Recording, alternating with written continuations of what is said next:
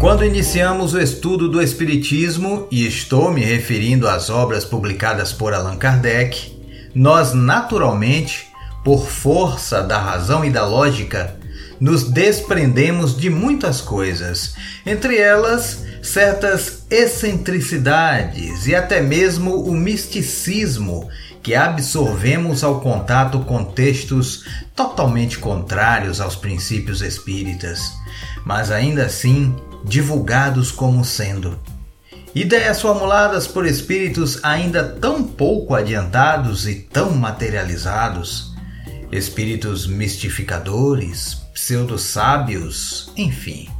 O que é muito comum, aliás, em função da natureza dos espíritos desencarnados que povoam a Terra ou o espaço que a circunda. E adivinha? Eles estão por aí também porque nós, humanos, queremos e os mantemos próximos a nós. Até por isso é tão importante estudar o Espiritismo verdadeiro. Kardec vai dizer na introdução de O Livro dos Espíritos que os espíritos são atraídos na razão da simpatia que lhes inspire a natureza moral do meio que os evoca. Bem, assim sendo, basta observarmos o tipo de comportamento do ser humano na Terra, ainda nos dias de hoje, que será fácil, fácil deduzir que tipo de espíritos normalmente circula em nosso mundo. Por falar nisso, o codificador trata um pouco mais sobre esse assunto em O Evangelho segundo o Espiritismo, capítulo 5.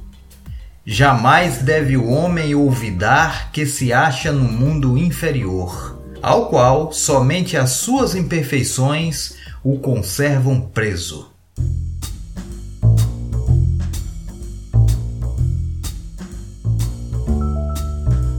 Allan Kardec vai afirmar na introdução de O Livro dos Espíritos que as relações dos espíritos com os homens são constantes.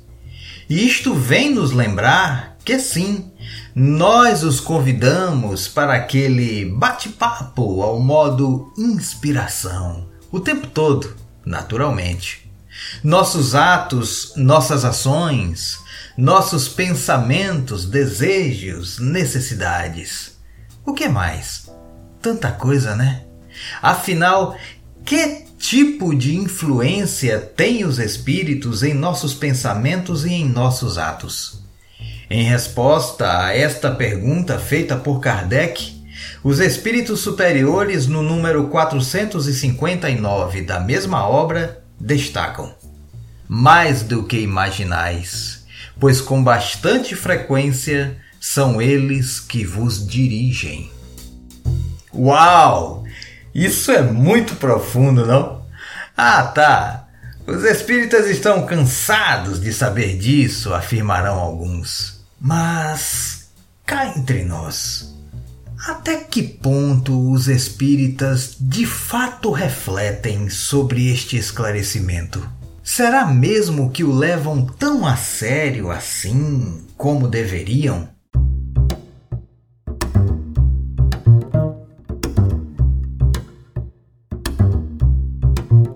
Ainda na introdução de O Livro dos Espíritos, o mestre Kardec afirma: Os espíritos pertencem a diferentes classes e não são iguais, nem em poder, nem em inteligência, nem em saber, nem em moralidade. Os da primeira ordem são os espíritos superiores, que se distinguem dos outros pela sua perfeição, seus conhecimentos, sua proximidade de Deus, pela pureza de seus sentimentos e por seu amor do bem. São os anjos ou espíritos puros. Os das outras classes se acham cada vez mais distanciados dessa perfeição mostrando-se os das categorias inferiores inclinados à maioria de nossas paixões: o ódio, a inveja, o ciúme, o orgulho, etc. Comprazem-se no mal. Há também os que não são nem muito bons, nem muito maus, antes perturbadores e enredadores do que perversos. A malícia e as inconsequências parecem ser o que neles predomina. São os espíritos estouvados ou levianos. Então, afinal, que tipo de espíritos nós queremos que nos dirijam? Sim, porque nossas, digamos, amizades são escolhas feitas por nós, escolhas pessoais, portanto, e intransferíveis. Ou você insiste que não sejam?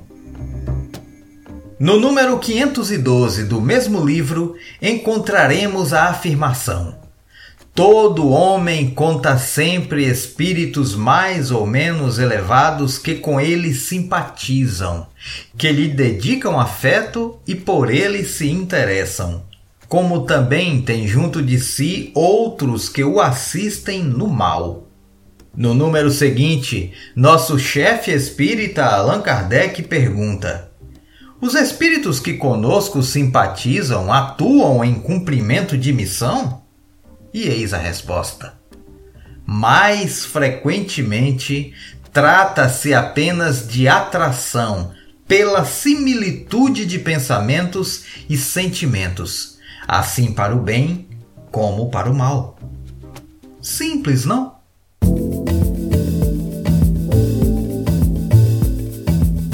Orientação dos Espíritos Superiores no número 518, ainda em O Livro dos Espíritos. Simplesmente amo este livro. Preste bem atenção. Os espíritos preferem estar no meio dos que se lhes assemelham. Acham-se aí mais à vontade e mais certos de serem ouvidos. É pelas suas tendências que o homem atrai os espíritos, e isso quer esteja só, quer faça parte de um todo coletivo, como uma sociedade, uma cidade ou um povo. Portanto, as sociedades, as cidades e os povos são, de acordo com as paixões e o caráter neles predominantes, assistidos por espíritos mais ou menos elevados. Os espíritos imperfeitos se afastam dos que os repelem. Segue-se que o aperfeiçoamento moral das coletividades, como o dos indivíduos, tende a afastar os maus espíritos e a atrair os bons, que estimulam e alimentam nelas o sentimento do bem, como os outros lhes podem insuflar as paixões grosseiras. Ficou claro? Deu para entender tudo certinho? Que bom! Então recebam o meu grande abraço. Muito obrigado por nos ouvir. E até o nosso próximo episódio.